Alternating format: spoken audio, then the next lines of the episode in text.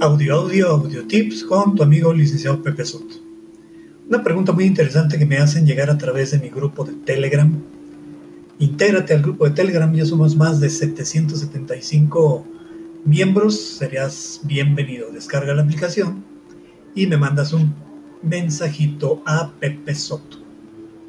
Bueno, un usuario nos pregunta, maestro, un trabajador que no se ha divorciado puede quitarle el seguro social a su cónyuge y puede decidir cuánto darle de pensión en caso de separación.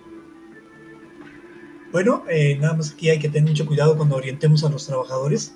Este es un problema personal, definitivamente. Eh, hay que decirle que estos casos eh, necesita él, pues,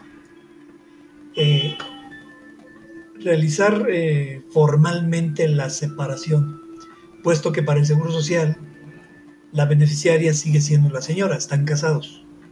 Por lo tanto, no le puede quitar el, seguro social. Para que eso suceda, él tendría que divorciarse y en el caso de tener nueva pareja, poder darla de alta a ella.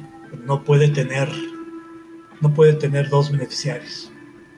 Y en cuanto al monto de la pensión alimenticia, en caso de esta, este divorcio, pues será el juez del juzgado familiar el que decide el monto, le, preguntará a este trabajador cuántos son sus ingresos y de acuerdo a sus ingresos, cuál sería la pensión a otorgar.